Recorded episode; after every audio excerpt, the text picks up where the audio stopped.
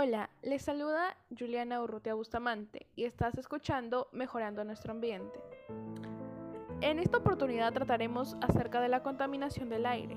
Aquí conocerás definición, situación actual de la contaminación, causas, propuestas de solución, entre otros conceptos.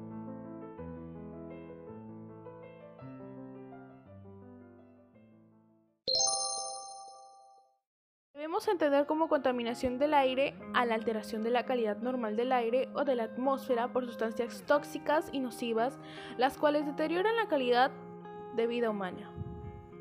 Lamentablemente estamos viviendo una situación muy difícil, ya que las acciones irresponsables de la mayoría de nosotros, los ciudadanos y ciudadanas, han traído consecuencias graves a nuestro ambiente y han afectado en gran medida el bienestar de toda la población.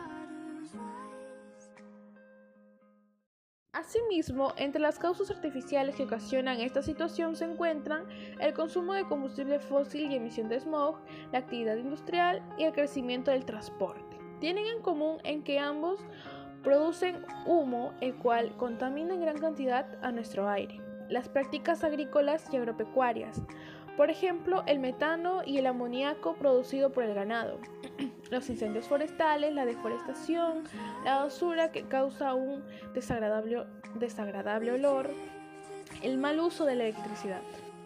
Por otro lado, también existen causas naturales, por ejemplo las erupciones volcánicas y las tormentas de polvo.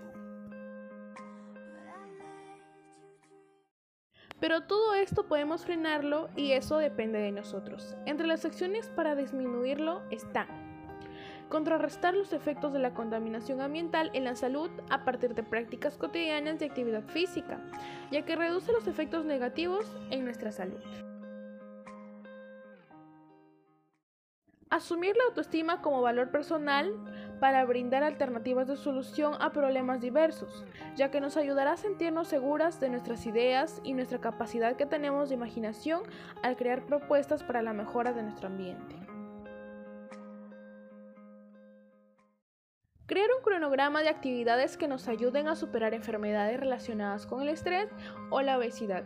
Nos será muy útil, ya que nos ayudará a organizarnos para poder tener el tiempo necesario para cada actividad y no sobrecargarnos, más si se trata de estrés, ya que el estrés puede llegar a ponernos muy tensas y llegar a tener conflictos con nosotras mismas al no tener una buena inteligencia emocional.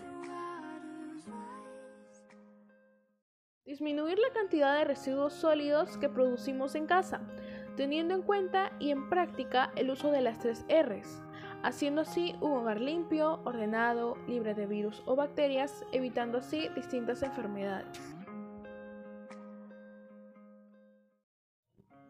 Reducir la quema de basura, así como eliminar los desmontes de las calles, ya que estos contaminan nuestro aire produciendo así enfermedades respiratorias.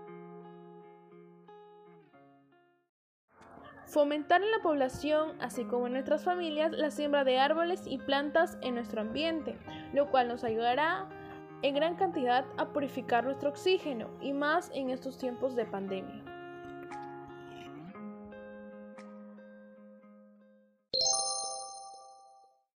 Con todo lo mencionado, estamos seguros que tú reflexionarás y ayudarás a concientizar a tu familia sobre las acciones que están realizando y cuáles son los efectos en nuestro ambiente. Por ello, nos ayudarás a buscar y proponer acciones solución a este gran problema, para poder mejorar entre todos nuestro ambiente. Finalmente, te invito a darte cuenta que con tu ayuda y el de los demás haremos el cambio. Por eso debemos empezar por uno mismo. Te invito también a seguirme por Facebook como Jacqueline BU. Estaré publicando mensajes reflexivos para poder concientizar a la población sobre las acciones que estamos realizando. Y no solamente en nuestro ambiente, sino entre otros temas muy importantes. Gracias por permitirme llegar a ti y nos encontraremos en un próximo encuentro. Te agradezco por escucharnos, ya que este tema es muy importante y más en estos tiempos de pandemia.